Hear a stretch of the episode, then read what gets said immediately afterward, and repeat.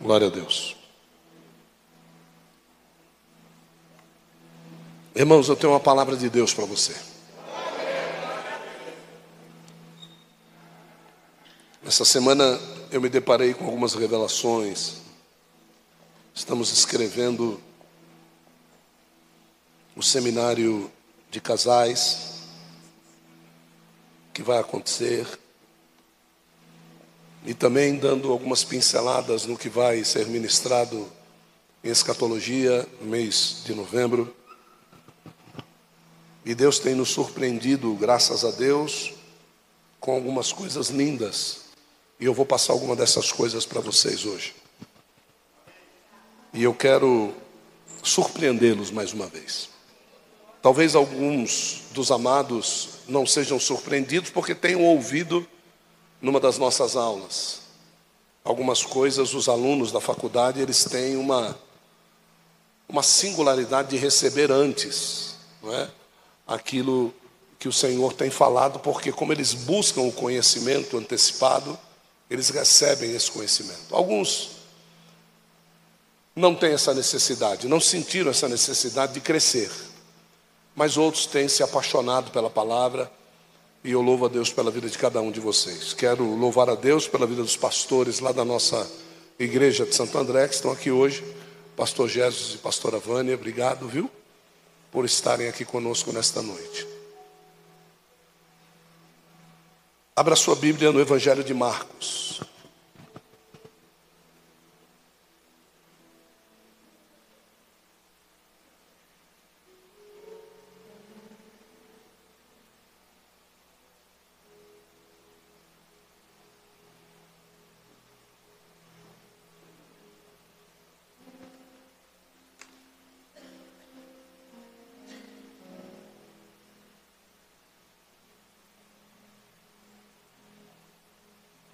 Capítulo 5.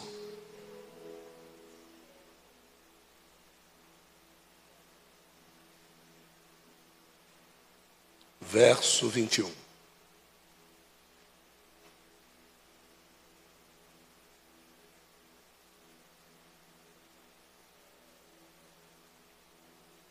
Diz assim a leitura da Santa Escritura. E passando Jesus outra vez com o barco para o outro lado, Ajuntaram-se a ele muitas pessoas. E ele estava junto ao mar. E eis que chegou um dos governadores da sinagoga, por nome de Jairo, e vendo-o, prostrou-se aos seus pés. E rogava-lhe muito, dizendo: Minha filhinha jaz à beira da morte. Rogo-te que venhas e lhes imponhas as mãos para que ela seja curada e ela viverá. E Jesus foi com ele, e muitas pessoas o seguiam e o apertavam. E certa mulher vítima de um fluxo de sangue, havia 12 anos, tinha sofrido muitas coisas de muitos médicos e tinha gasto tudo o que ela tinha e não havia melhorado. Mas antes, estava cada vez pior. Quando ela tinha ouvido falar de Jesus, veio por detrás comprimida e tocou na sua veste.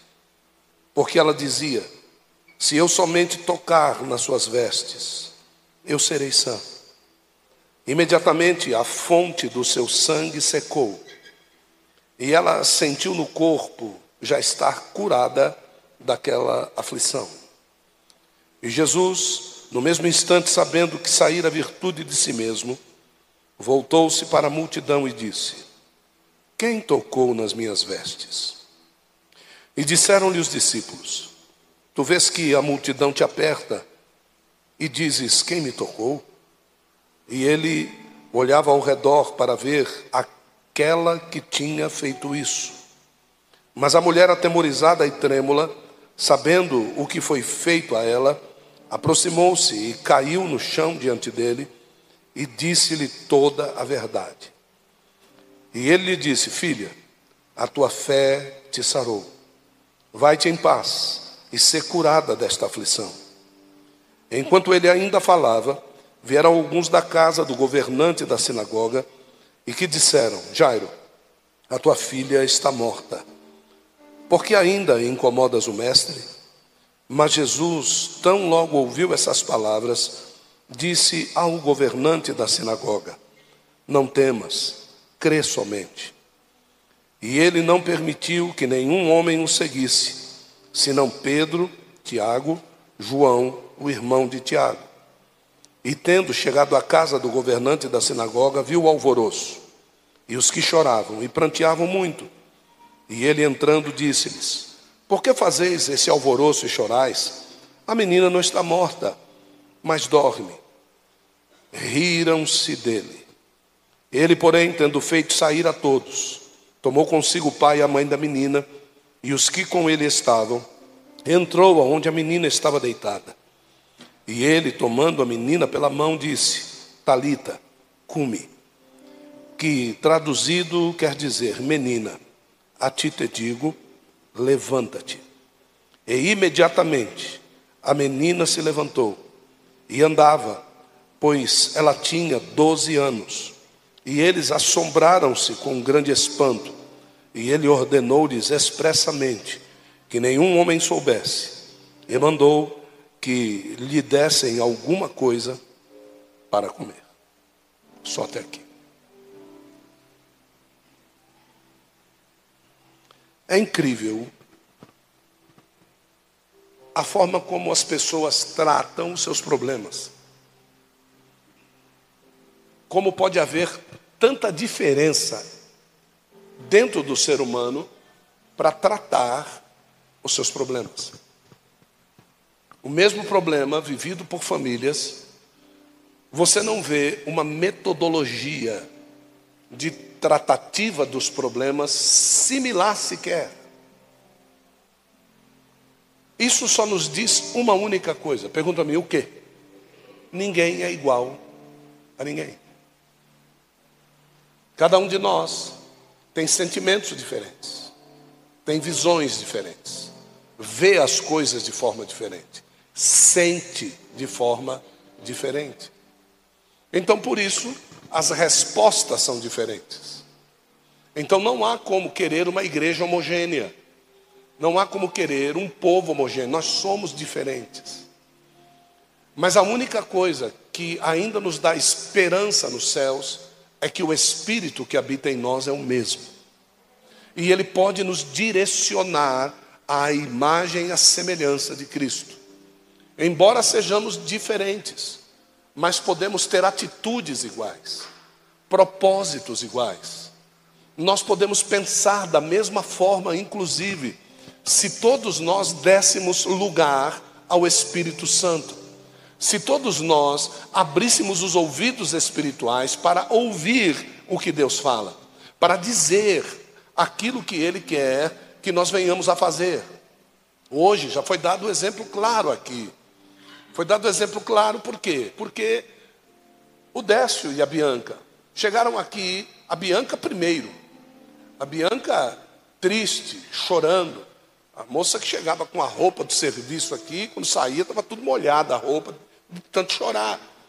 Então você via que tinha uma tristeza, até chegar o dia que a bispa tem esse atendimento. Então ele, ela vai até a pessoa, a pessoa vai até ela, e ela conversa com as pessoas. Hoje fomos é, recepcionados pelo, pelo pastor Robinho e pela sua esposa. Então eles, eles disseram para nós: precisamos conversar com vocês, né? É, é, precisamos, a gente precisa se apresentar.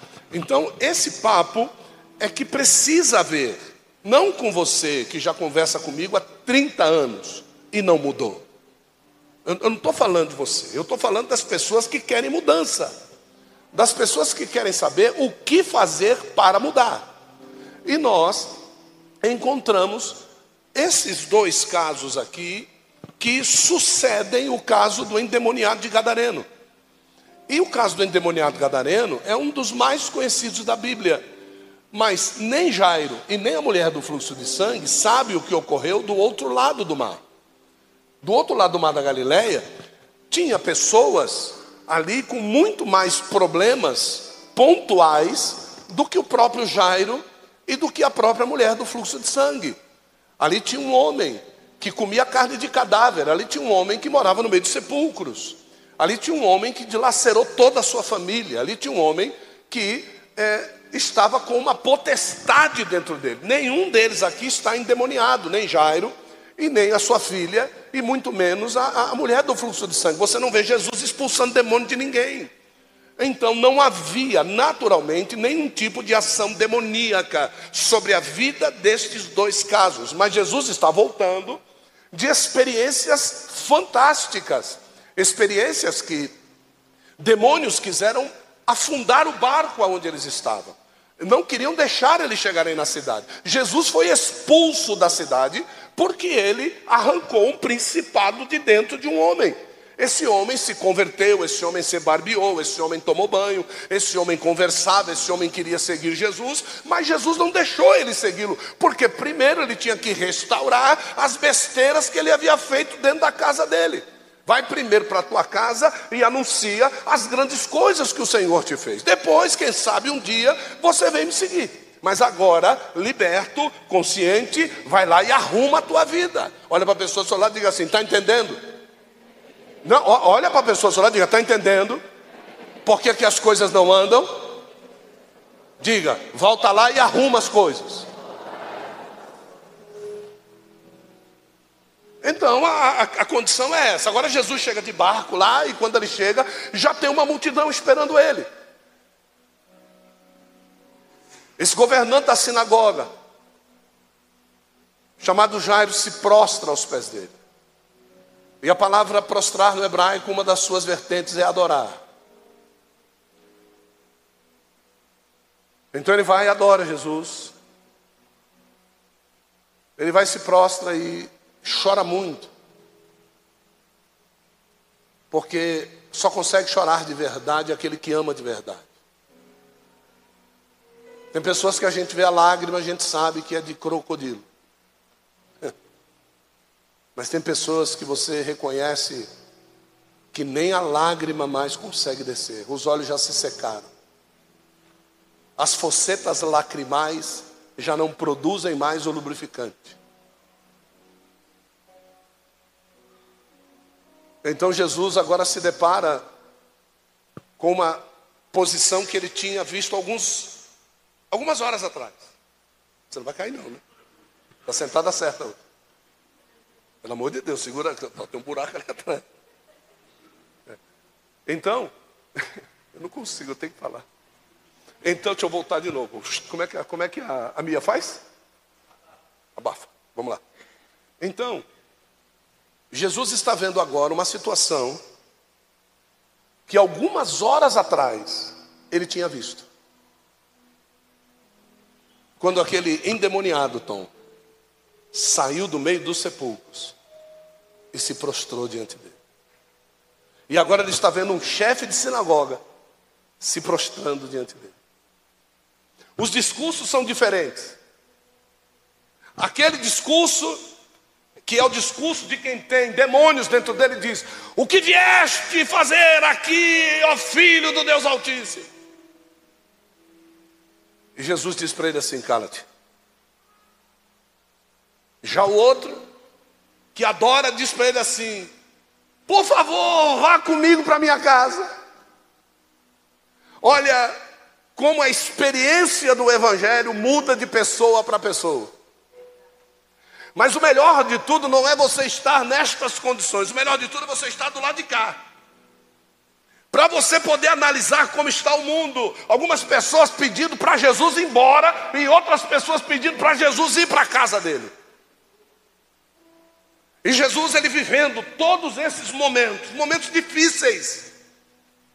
Porque Jesus vai e liberta uma pessoa, o demônio que sai dele entra nos porcos, os porcos se precipitam no abismo e no mar, os porcos morrem, os demônios saem dos porcos, vão para a cidade, e o outro endemoniado já tinha ido para a cidade avisar, aqueles demônios entram no povo da cidade, e o povo da cidade vai para o cemitério. Pelo amor de Deus, gente.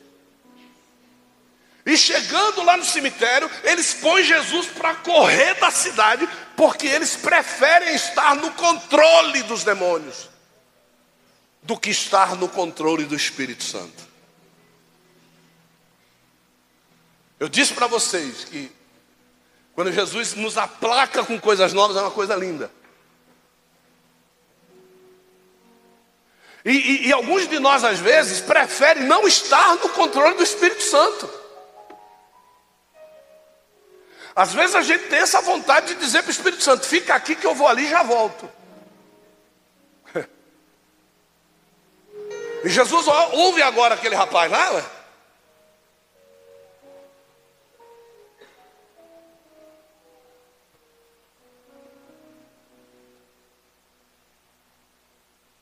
E ele ouve o rapaz e ele diz assim para o rapaz: Vamos lá. Olha que dificuldade de Jesus entrar na tua casa. Olha como é difícil levar Jesus para casa. Você está vendo como é difícil? Não sei se você está entendendo o que eu estou explicando. O rapaz chega, se prostra, chora de verdade, conta o problema e ele recebe a resposta. Vamos lá. E tem gente que está na igreja há 20 anos e Jesus não conseguiu entrar na casa dele ainda. Porque ele chega na igreja, mente sobre o problema, chora falsamente e quer que Jesus vá com ele para casa. O negócio foi tão sério, Jair. E nós estávamos falando mal do céu lá dentro, né? É. E de Nelma também.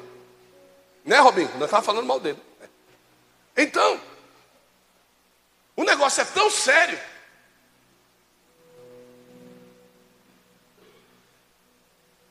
Rapaz, que existem situações na vida, na vida de Jairo, chefe da sinagoga, conhecido de todos. Para você ser chefe da sinagoga, líder da sinagoga, você deve conhecer a palavra demais. Mas só que ele precisa passar por cima do que ele sabe, Núbia, para pedir para Jesus entrar na casa dele. Por quê? Porque os judeus não acreditavam muito nesse negócio de imposição de mãos. Então ele tinha visto Jesus já, naquela cercania, impor as mãos sobre pessoas e elas serem. Então agora chegou a hora dele ter que se desfazer da teologia que ele acha que tinha, para poder se vender a uma verdade que os olhos dele estavam vendo. Que já não era, Beth, mais caso de fé, agora era caso, era caso de se render. Tem pessoas que precisam deixar a sua teologia, tem pessoas que precisam deixar o seu pragmatismo, o seu acho que eu conheço, e simplesmente precisam se render. Porque senão não vai mudar. Não vai mudar, me desculpa, não vai mudar. E eu estou falando de um caso bíblico. Esse homem, ele está cheio de coisas dentro dele que impediriam, numa sã consciência, de que ele se aproximasse de Jesus, quanto mais adorá-lo. Mas ele tinha algo que é justamente aquilo que todos nós temos. Sendo você a pior criatura da terra, tendo feito a pior coisa que você fez. Uma coisa o livro de Eclesiastes diz: Deus plantou no teu interior a eternidade. Não há como fugir disso. Não, irmão, não há como fugir disso. A eternidade está plantada dentro do teu coração. E você quer saber a cada dia o que vai acontecer no outro dia. Essa é a resposta que muitos estão procurando. O que vai acontecer amanhã. Mas Jairo já sabia o que ia acontecer. Como é seu nome, filho? Isso. Rogério. Pense num homem que está querendo saber o que vai acontecer amanhã. É o Rogério. Eu lhe conheço? Ela lhe conhece, né? É verdade o que eu falei ou não? Porque tem muitas coisas que cercam o Rogério. Rogério quer ir para cá, quer ir para lá, mas muitas vezes as coisas puxam o Rogério para trás. Jairo já deu o veredito. Dá para você ir lá em casa orar pela minha filha? E aí ele diz assim: e impor as mãos. Quando ele diz assim, e impor as mãos, você escuta as cadeias quebrando. Plá, plá, plá, plá. Não na vida da filha, na vida de Jairo. É isso que precisa acontecer. Porque às vezes a gente quer que Deus opere na vida de alguém, mas as primeiras cadeias que tem que ser quebradas são aqui. É aqui que tem que quebrar. E eu fico imaginando o cara arrebentado no chão. E ele, e ele diz então que o senhor vai orar para que ela seja curada. Mas aí ele dá o veredito: e viva. Quer dizer então que para Jairo ela já estava? Ele já deu o veredito. Jesus simplesmente podia dizer para ele, como eu sei que ele iria dizer, se ele não tivesse quebrado a primeira cadeia nele, Jesus ia dizer: tá bom, então tá bom, vai para lá. Mas como ele quebrou a cadeia da resistência, da religiosidade, sabe aquela cadeia da resistência da religiosidade que você é santo demais e quando você vai cumprimentar alguém você que é para não perder a unção. Sabe aquela cadeia da religiosidade que você vê ministro de louvor de calça adidas e você diz isso não é roupa que venha no culto? Sabe, ô fariseu? Isso é roupa que pastor venha no culto?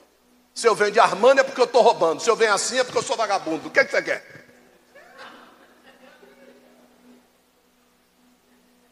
Ah, Robinho, pode dar risada mesmo. Jesus está te libertando hoje. É, aleluia.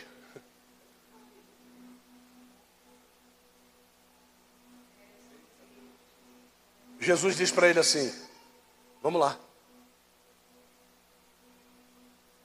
Só que Jesus disse para ele assim: ó, presta atenção no que Jesus disse. Eu não estou indo lá porque ela está morta. Eu estou indo lá para curar ela. Por quê? Porque a história que você conta Jesus só vai aonde tem a verdade. Onde tem a mentira? Então você pode contar a história que você quiser. Jesus só vai resolver aquilo que for. Tanto é que quando o rapaz levanta do chão, enxuga as lágrimas, limpa o ranho do nariz, e Jesus começa a andar, a Bíblia diz que a multidão aperta eles. E apertada junto com a multidão, alguém vai lá e toca na orla do vestido. Alguém que não foi para a lei buscar o que fazer Alguém que não ouviu a receita de um apóstolo milagroso, não, não. Alguém que não ouviu um grande evangelista pregando na África e fez assim com feiticeiro, e eu vou fazer também para dar certo comigo. Não, não. Quem deu a receita para ela foi a necessidade dela. Eu vou descer, que é para você falar de novo. Quem deu a receita para ela, quem foi, Gomes? O desespero. Tem horas que você fica sem receita pela falta do espírito. Mas tem horas que o espírito permite que o teu desespero te traga receita. Porque o Espírito Santo não vai permitir que o diabo fique falando na orelha de crente.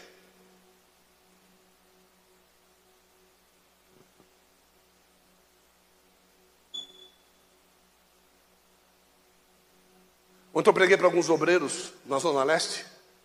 Meu filho Lucas Gil foi comigo. E Deus nos deu algo lá tremendo. Que ele disse assim para Eva: O teu marido vai te dominar. Isso era um juízo.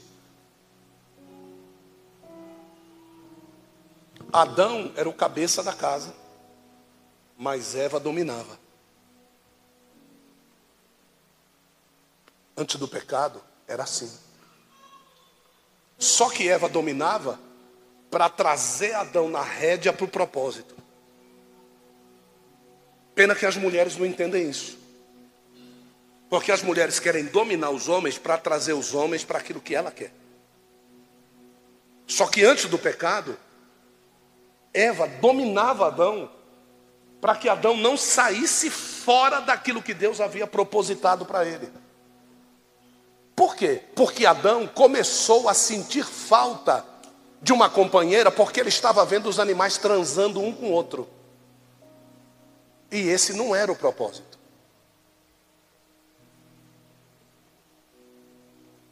Ele viu que ele não tinha parceira, então Deus traz para ele alguém para governar ele e colocar no propósito.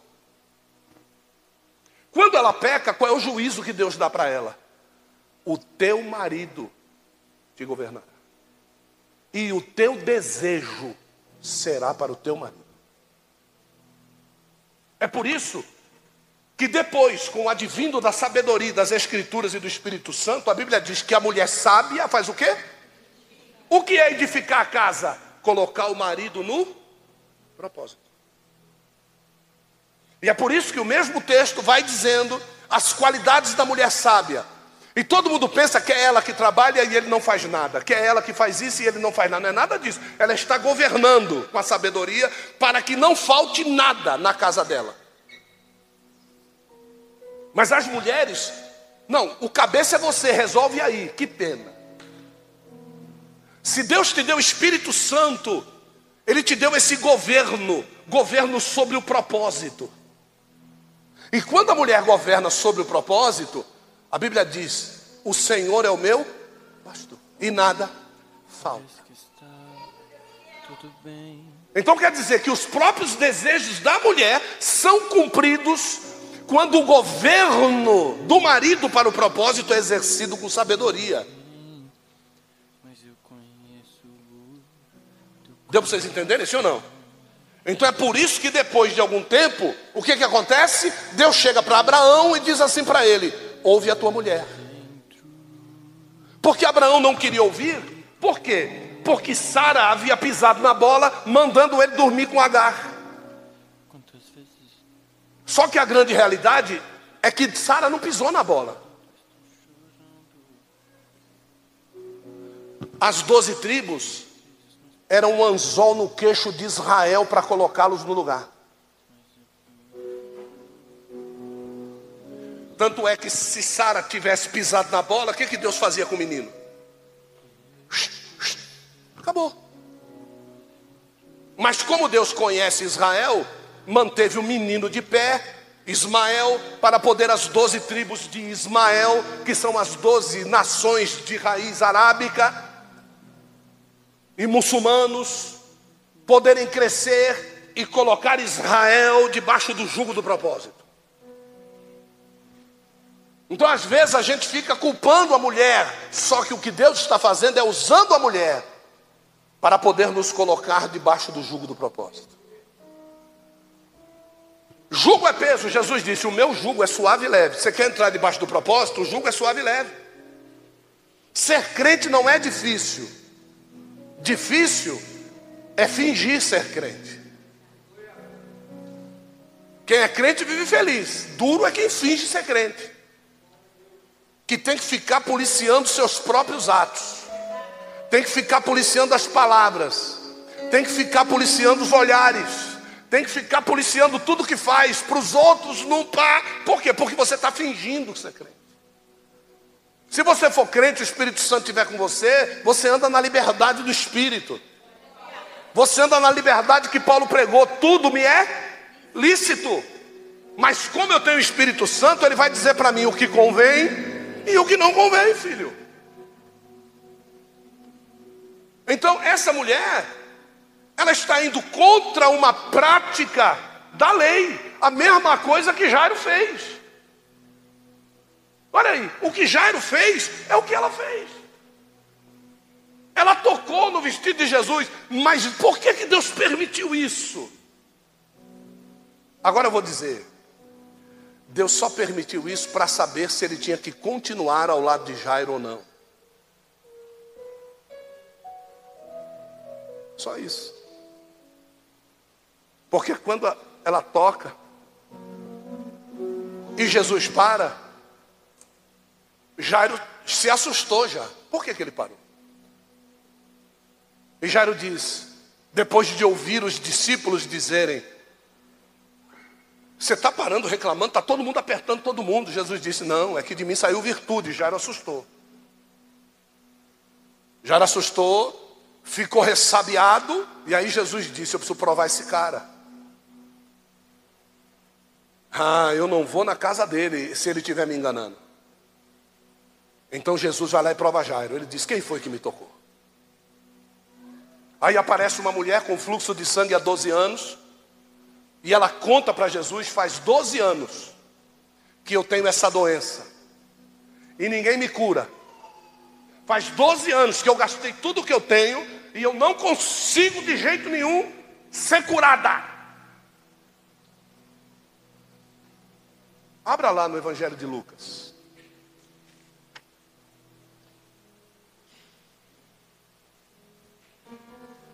Lucas 8. 42. Lucas 8, 42. Olhe, olhe, olhe para cá. Você pode abrir aí, mas olhe para cá. Tá? Vou acelerar aqui. Lucas 8, 42. Diz assim: porque tinha uma filha única. Quantos anos?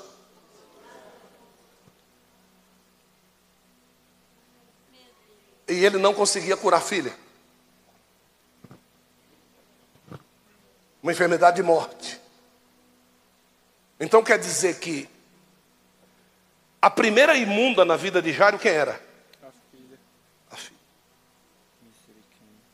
Então quer dizer que eu posso chamar Jesus para ir na minha casa,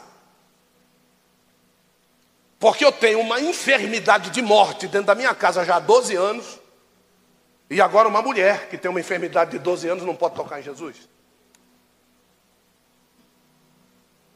Quer dizer então que a tua balança de julgamento, ela pesa sempre para a resolução do teu problema. É isso. É, é, é assim que você é cristão. Então Jesus para do lado de Jairo e diz: Quem foi que me tocou? A mulher se apresenta, conta a história. Quando ela fala 12 anos, o espírito de Jairo desarmou. Jesus olha para ela e diz assim: Vai lá, filha, a tua fé te. É como se ele estivesse dizendo para Jairo assim: Você sabe por que eu estou indo na tua casa? Por causa da tua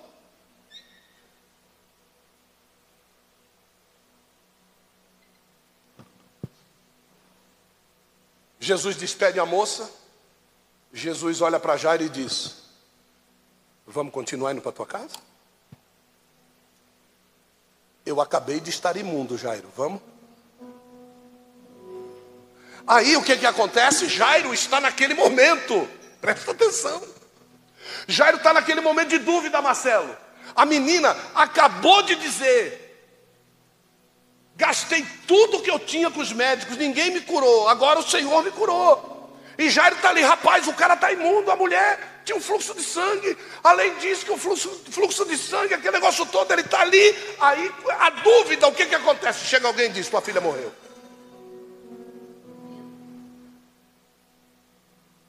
Mano, que loucura.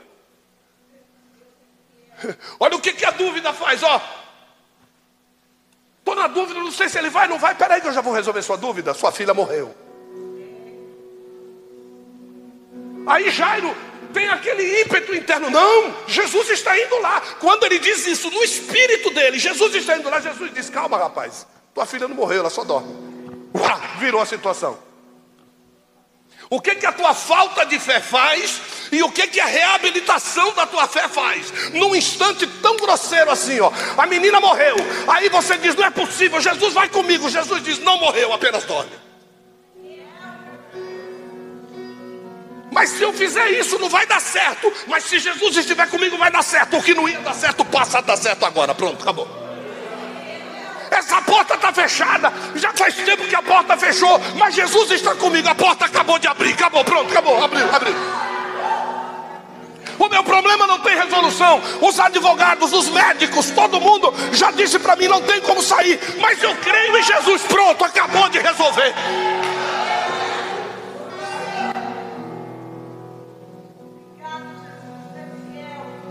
Rapaz, vamos lá. A sua filha não morreu. Quando Jesus diz assim, não morreu, você sabe o que aconteceu? A alma voltou para dentro do corpo. Era como se aquela voz ecoasse, aquela alma que estava dirigindo-se lá para o seio de Abraão, uma menina de 12 anos, uma menina tem a palavra dentro de casa com certeza, ia para de Abraão. A alma tem que puxar o freio, meteu o pé no ABS, subiu de volta e disse: Estou chegando de volta. Os demônios rodando aquela casa, o que você está fazendo aqui, alma? Ela morreu? Não, não morreu, não. Recebi a notícia, acabou de receber a vida de novo. Jesus chega e está aquela bandalheira. Porque você quer ver você quer ver festa? É quando você está lascado, irmão.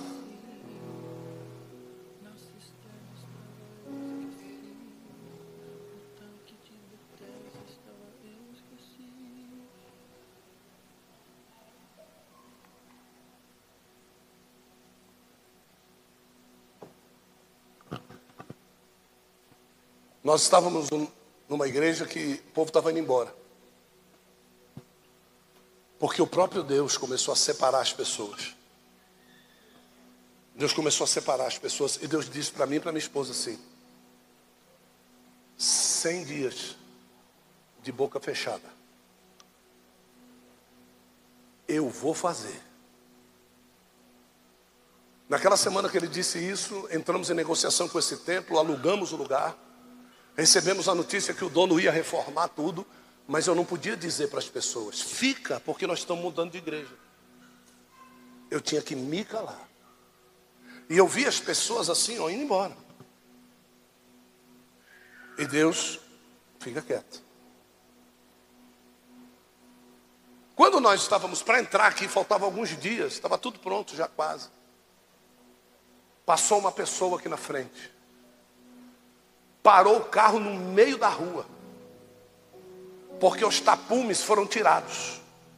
Tinha um monte de tapume na frente, ninguém conseguia ver nada na frente. Quando vinham perguntar aqui, o cristiano, que era o, mestre de obra aqui, dizia para os caras: vai ser um supermercado.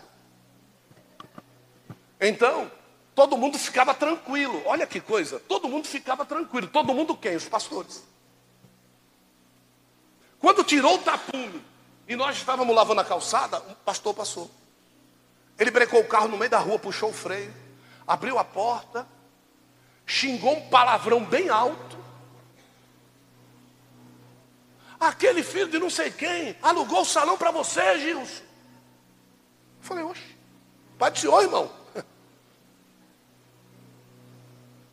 É, nós estamos aqui. Esse não sei o quê, eu estou tentando alugar isso aqui, já vai fazer mó tempo, ele não me alugou. Ele falou, pois é. Eu acho que eu achei graça. Para que eu fui dizer isso? Então, quando você está mal, todo mundo faz festa. Agora, quando você está bem, você vai descobrir quem são os verdadeiros. Tem alguns que dizem que você vai descobrir quem são os verdadeiros quando você está mal. Não. Por quê? Porque quem é amigo, quando você está mal ou bem, ele está ao teu lado. Então não queira ficar mal para poder descobrir quem são os amigos. Naturalmente, com a visão do Espírito, nós vamos discernindo quem é e quem não é. Naturalmente. Ó, esse aqui pode ir na minha casa, esse aqui não pode. Certo? Esse aqui pode conviver com a minha família, esse aqui não pode. Meu filho pode andar com fulano, beltrano, ciclano, arcano. Só faz acepção de pessoas? Não, faço acepção de capetas.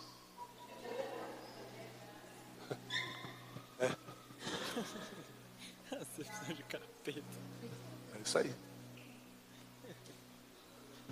Então Jesus chega na casa e vê aquela bandalheira, é mulher chorando por causa de dinheiro, as carpideiras. Não está sentindo nada, está chorando para fazer firula, fazer teatro. Então Jesus diz assim: por que está esse, esse, cortejo aqui? A menina morreu, morreu não, rapaz. A menina está dormindo lá. Ué. Aí a Bíblia diz que riram-se dele. Essa foi a deixa. Jesus pegou todo mundo e botou para fora da casa. Você quer ver uma coisa que atrapalha a tua adoração? É quem não tem motivo para se alegrar com você na tua vitória.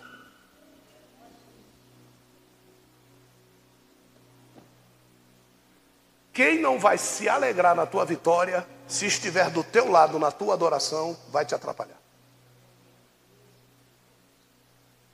Então, como Jesus entregar a vitória para o governante da sinagoga, ele diz: tudo isso aqui que está atrapalhando, só. E aí ele chama Pedro, Tiago e João. Ele chama a mãe da menina e o pai da menina. E entram todos lá. E Jesus, de uma forma tão simples, nem orou. Porque ele já tinha decretado. Ele, a Bíblia diz: e pegando a menina pelas mãos, disse: levanta. E a Bíblia diz que a menina. Olha como é simples quando Jesus está com a gente. Irmão, não tem coisa mais simples na vida do que viver uma vida com Jesus ao nosso lado. Como é bom resolver os problemas segundo a visão de Jesus. Às vezes nós vamos dar um conselho para você, você fica chateado com, fiquei chateado com o que o apóstolo falou para mim. Que pena. Eu estou enxergando o seu problema com a visão de Jesus. É simples. Eu não estou enxergando com, com, com, a sua carne, com o seu problema, porque o senhor não está vivendo o que eu, o que eu estou vivendo. Deus me livre e guarde. Não, eu estou fora disso aí, irmão. Não, não, não, não, não, eu estou bem. Ó, oh, para. Não, eu te aconselho, fica bom demais assim. Eu te dou um conselho, e se você seguir, você vai sair rapidinho desse problema. Eu te mostro o caminho, eu te indico pessoas, eu, eu te mostro bairros. É. Para Jair, no sonho eu mostrei até a casa, não foi? No sonho, não foi? Você imagina o cara me vê numa rua, mostrando uma casa para ele, viu um carro saindo cheio de cachorro passando na frente dele, e eu parado na frente da casa dizendo: Jair, é essa casa aqui, ó. No sonho. Aí passa aquele tempo tudo, ele entra na rua. Quando ele está passando na frente da casa, ele fala: Poxa, olha a casa que o apóstolo mostrou para mim aqui. E o que, que tinha lá na frente? A placa de. Ele falou: Vou atrás. Foi atrás, comprou, está morando lá. E qual, qual, qual foi a notícia que ele teve do sonho? Olha só. É que na casa o dono tinha muitos cachorros. Quem morava lá tinha muito cachorro. Mas a primeira coisa que ele viu antes de eu mostrar a casa é que os cachorros estavam dentro de um carro saindo fora. Sabe qual é a primeira coisa que vai acontecer o dia que você chamar Jesus da tua casa? Todos os cão, irmão, vai entrar dentro de um carro, ele vai mandar tudo correr da tua vida. Não vai ficar nenhum na tua casa. Chama Jesus para entrar com você na conversa. Chama Jesus para torear a tua situação, ô touro bravo. Gosta de dar chute, de pisar em perna, gosta de dar tapa na cara, gosta de bater na mesa, né, ô, ô, ô torão? O reino de Deus é tomada força, não é o reino da terra. Reino da terra você vai fazer força até o dia que você encontrar o mais forte do que você. Viu? E eu digo uma coisa para você: os maiores heróis acabam morrendo com uma bala só. Presta atenção no que eu estou lhe dizendo. Quando estava lá, na época errada da minha vida, os caras diziam: vão vir para cima, vão vir para cima. Avise lá. Que nós só podemos fazer o furo. Quem mata é Deus. Então presta atenção. Você não precisa da sua força para nada. Você precisa de Jesus na sua vida. Você precisa de Jesus na sua história. Você precisa de Jesus, Jesus, Jesus, Jesus, Jesus, Jesus. Mais um pouquinho, Jesus, Jesus, Jesus, Jesus. Vamos para a segunda dose, Jesus, Jesus, Jesus, Jesus, Jesus, Jesus. Fiquei um pouquinho tonto. Vamos para a terceira dose, Jesus, Jesus, Jesus, Jesus. Quantas doses forem necessárias, receba Jesus aí na tua vida. Para com essa conversa de querer resolver as coisas com os manos. Que mano nada, rapaz. Jesus vai na tua frente, não tem Golias que fique de pé. Eu vou a Ele em nome do Senhor dos Exércitos. Ele vem a mim com, com cavaleiro, com escudeiro, com escambau quatro do inferno, não importa. Eu vou a Ele em nome do Senhor dos Exércitos. A mulher sai curada de um lado, e a filha curada do outro. E Jesus passando pelo meio.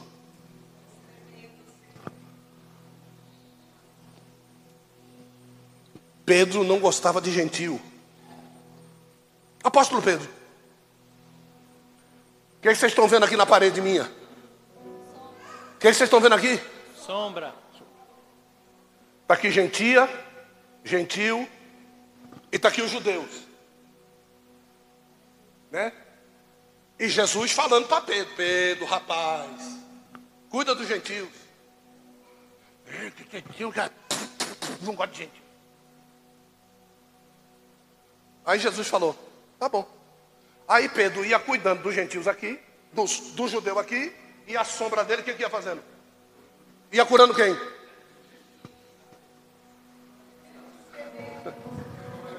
nunca vai ser o que você quer, sempre será o que Ele quer. Aprenda isso, pelo amor de Deus. Ele não queria, mas a sombra dele curava. E o pior de tudo, a sombra sempre fica onde?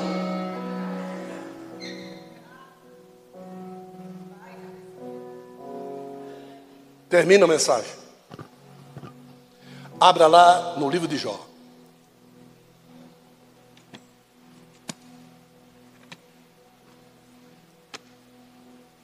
Capítulo de número 1.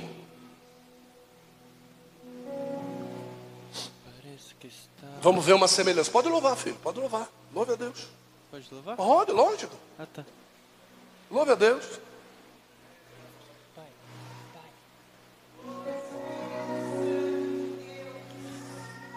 Se demorar, eu passo por cima.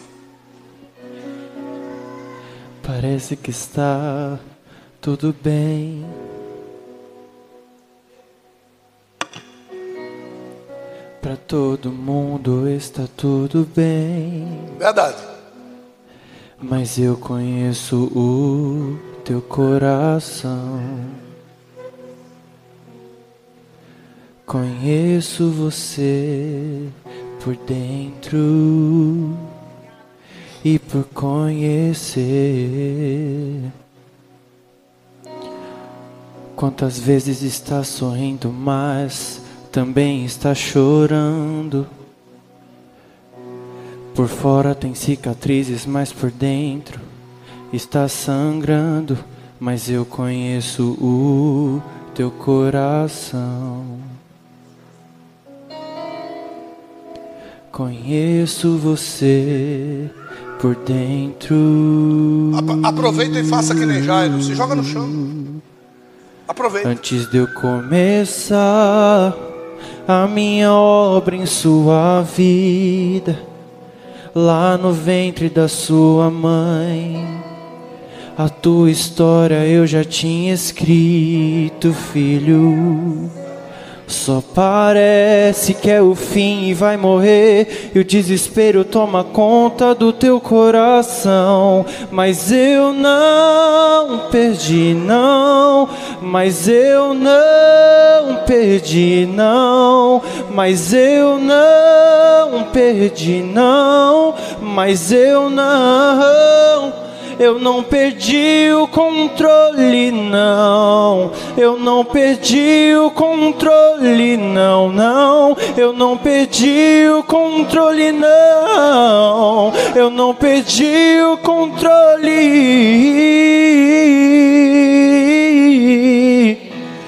Pode uma mãe se esquecer de um filho?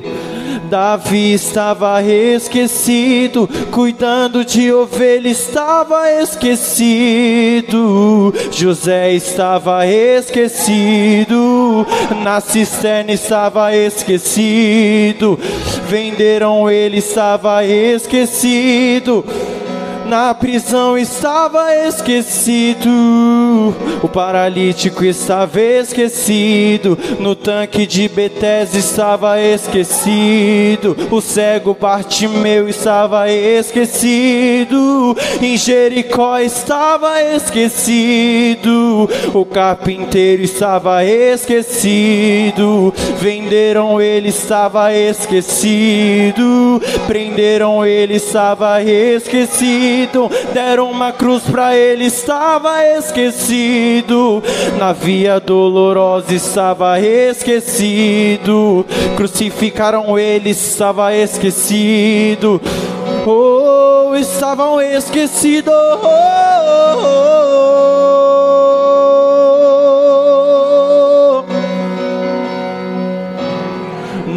primeiro dia estava esquecido, no segundo dia estava esquecido, no terceiro dia estava esquecido, no terceiro dia estava esquecido, e no terceiro dia ele ressuscitou, no terceiro dia ele se levantou e mandou: Eu vim aqui só para te dizer, eu não perdi o controle não. Eu não perdi o controle, não, não. Eu não perdi o controle, não. É uma oportunidade que você eu tem não de adorar. perdi o controle. Ele não perdeu o eu não controle da perdi tua o controle, não. Eu não perdi o controle, não, não. Eu não perdi o não não. controle, não. Eu não perdi o controle.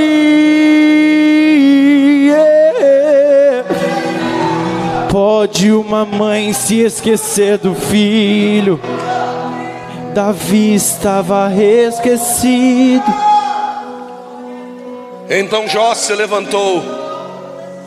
Jó se levantou e rasgou o seu manto, raspou a sua cabeça, prostrou-se em terra e adorou. E disse: Nu saí do útero de minha mãe, e nu tornarei para lá.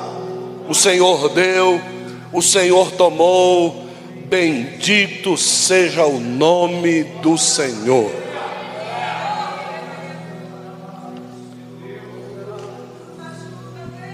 Adorar sabendo que Ele tem um controle é uma coisa, agora adorar, irmão, no déficit total, na doença mortal, na falta de tudo, e mesmo assim parar para adorar. E não somente adorar de boca, mas adorar dizendo: Eu vim nu e se for necessário, eu volto nu para lá. Mas bendito seja o nome do Senhor. Aí, aí o diabo vai ficar nervoso mesmo, irmão. Por quê? Porque ele não vai ter poder, irmão. Ah, ele ele ele está dizendo isso porque você cercou ele de bens. Arranca tudo dele. A família dele é uma benção. Arranca a família dele, só não toca nele. Eu preciso dele. Ele consegue fazer outra família igualzinha que ele tinha. Então você que tem uma família que é uma benção, mas você é um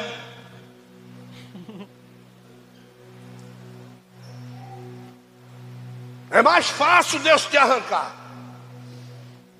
Que foi o que Deus fez com Jó. Jó, diz a Bíblia, não teve que sacrificar mais pelos filhos desviados que ele tinha. Não. Deus arrancou tudo, limpou, limpou a casa, limpou tudo. Porque Deus precisava era do gerador. E nós precisamos nos demover dessa característica de insubstituíveis. Não tem ninguém substituível. Eu estou preparando pessoas para ficar no meu lugar. Estou preparando meus filhos, estou preparando aí Marcelo se quiser, Rita se quiser, Adriana se quiser. Estou preparando, estou ensinando. Porque se ele resolver me tirar antes do arrebatamento, alguém tem que ficar, tem que preparar alguém. Então eu já sei que eu não sou insubstituível.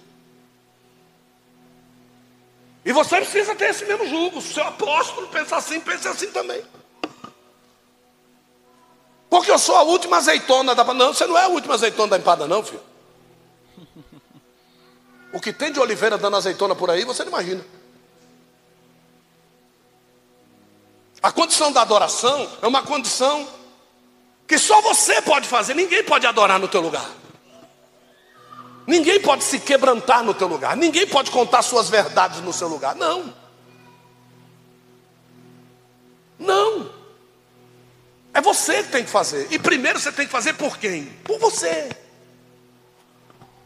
Depois, depois que você estiver bem estruturado, ele vai te dar oportunidades ou não de você levar esta, esta bênção para a tua casa, para a tua família, porque precisa saber se Deus tem um propósito ainda. Propósito Deus tem com toda a terra, tanto é que Ele deu o filho dele para morrer por toda a terra. Mas precisa saber se as pessoas têm propósito com Ele, se querem cumprir os propósitos que Ele tem para conosco. Porque não adianta amor de uma via só, é platonicidade, irmão. Amor de uma via só é gastar lágrima à toa. Eu só conheço um cara que amou numa via só. O nome dele era Deus. Porque dá o filho para todo mundo, mesmo pelos que não amam. E se essa pessoa que não amou a vida toda, um dia resolver amar e ele salvar, é só Deus, irmão. Eu com certeza botaria numa balança me ferrou mais ou me abençoou mais? Aí eu, eu, ia, eu ia fazer, mas eu, eu, eu não sou Deus. Se eu fosse Deus, ei querido, pelo amor de Deus. Mas graças a Deus que Ele é Deus, porque nem eu tinha escapado de mim mesmo se eu fosse Deus. Nem eu, nem eu ia escapar de mim mesmo, se eu fosse Deus. É, não é verdade. Eu mesmo não escapar de mim, não. Esse cara fez isso, esse cara fez isso. Lembra de Davi? Lembra? Lembra? Esse cara fez isso, esse cara fez isso. Arranca o pescoço dele. Davi, esse cara é você. Misericórdia. Então, eu, eu mesmo, eu mesmo não escapar de mim. Se eu fosse me julgar num tribunal com a cara tampada e sem saber quem era. Mas Deus me amou. Olha que coisa.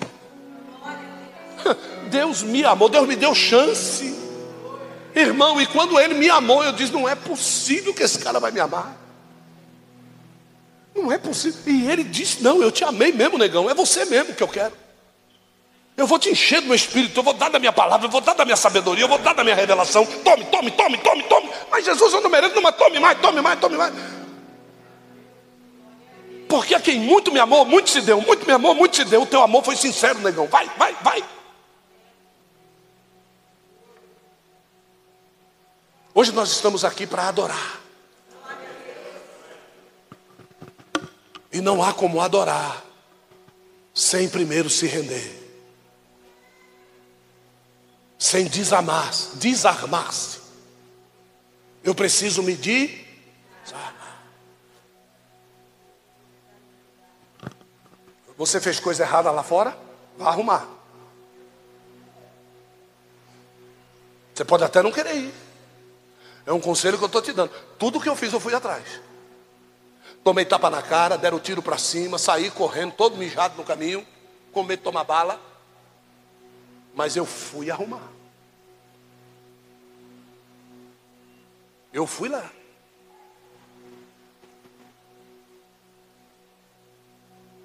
E talvez seja por isso que a misericórdia dele foi tão grande na minha vida. Para poder fazer o que ele fez. Sabe o que é você ter paz de entrar e sair por todos os lugares? Até determinada época da minha salvação eu não tinha essa paz. Eu não podia voltar em alguns lugares. E Deus teve que trabalhar no coração de algumas pessoas para que eu pudesse ter essa paz. Tinha um deles que era parceirão chamado Banana. E esse rapaz, irmão de uma crente em Cristo. E esse cara, num determinado dia, influenciaram a cabeça dele e ele disse: Eu preciso pegar esse cara. Eu vou acabar com a vida dele. E ele ficou com isso três, quatro, cinco anos. Até que um dia eu vou pregar lá no Elba.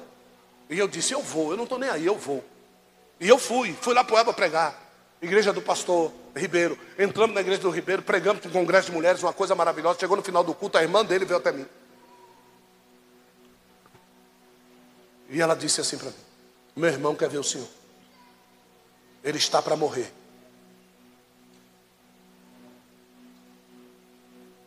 Eu posso marcar para o senhor ir lá vê-lo?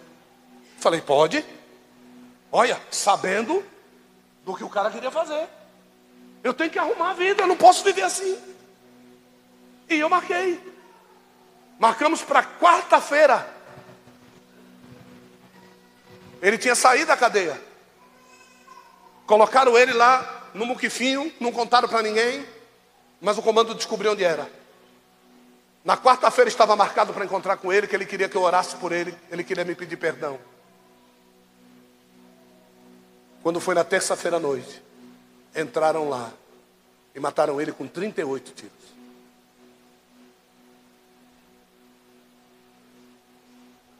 Morreu salvo. Talvez se não tivessem matado, ele tivesse voltado para o crime se escapasse dessa. Mas Deus sabe o que ele queria fazer? Queria me deixar livre. Se você tem propósitos com o reino, é isso que Jesus vai fazer com você, vai te deixar livre. Livre. Viu? Livre. Eu estou pregando essa mensagem aqui porque Jairo, depois disso, ficou livre. A filha de Jairo cresceu sabendo: eu morri e ressuscitei, porque o meu pai quebrou a religiosidade dentro dele. E a melhor coisa que às vezes que você tem que fazer é quebrar a religiosidade na sua vida, para que os seus filhos sejam livres. Às vezes o seu filho é tão problemáticozinho, religiosidade no seu coração. Então eu quero convidar você a ser livre. Você que precisa que essas algemas do maligno caiam da sua vida. Não importa aonde ele colocou essas algemas na sua vida e que não permite que você cresça. Não permite que você se desenvolva espiritualmente falando em relação ao reino dos céus. Você que precisa largar dessas coisas e não consegue largar, para onde você vai? Aparece as tranqueiras na tua frente. Essa coisa fica batendo no teu peito, dizendo que você é culpado, você é culpado, você é culpado, você não é culpado de nada. A única coisa que você é culpado é de não ser o que Jesus quer que você seja. Ninguém é culpado pela vida de ninguém. Você só é culpado por não ser o que Jesus quer que você seja. Então essa culpa você vai largar ela hoje em nome de Jesus. E hoje você vai fazer um propósito com Deus de que você vai ser o que Deus quer que você seja. Deus quer que você seja um pregador, então Deus hoje vai quebrar essa algema que trava a tua boca, a tua língua, a tua vida, e você vai pregar o Evangelho de Jesus Cristo. Eu quero ser uma grande mulher de Deus, você vai ser uma grande mulher de Deus, então você vai deixar de pá, pá, pá, pá, e vai ser aquilo que Deus quer que você seja. Então eu estou lhe convidando para você sair do seu lugar. Você que tem algema. Você que é livre, que não precisa de nada, que está tudo certo, fica aí. Agora você que sabe que tem uma algema que te prende, te persegue. Como o apóstolo Paulo dizia, quando eu quero fazer o bem,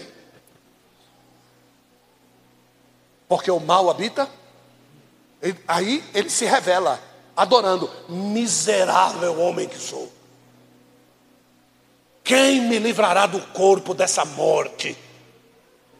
Quando ele se rende, a algema, plá, ele diz: Mas graças a Deus, por Jesus Cristo, o nosso Senhor. Então, todas as vezes que o diabo vinha para cima dele, ele se rendia. Ele se rendia, ele se rendia. E é isso que nós temos que fazer. O diabo não vai parar o trabalho dele. Você sai livre daqui hoje, ele vai querer te algemar amanhã. Você sai livre amanhã, ele vai querer te algemar quinta-feira. Não adianta, ele vai querer jogar de novo na tua vida esse BO, meu irmão. Então, em nome de Jesus, você vai levantar do teu lugar e você vai vir para cá.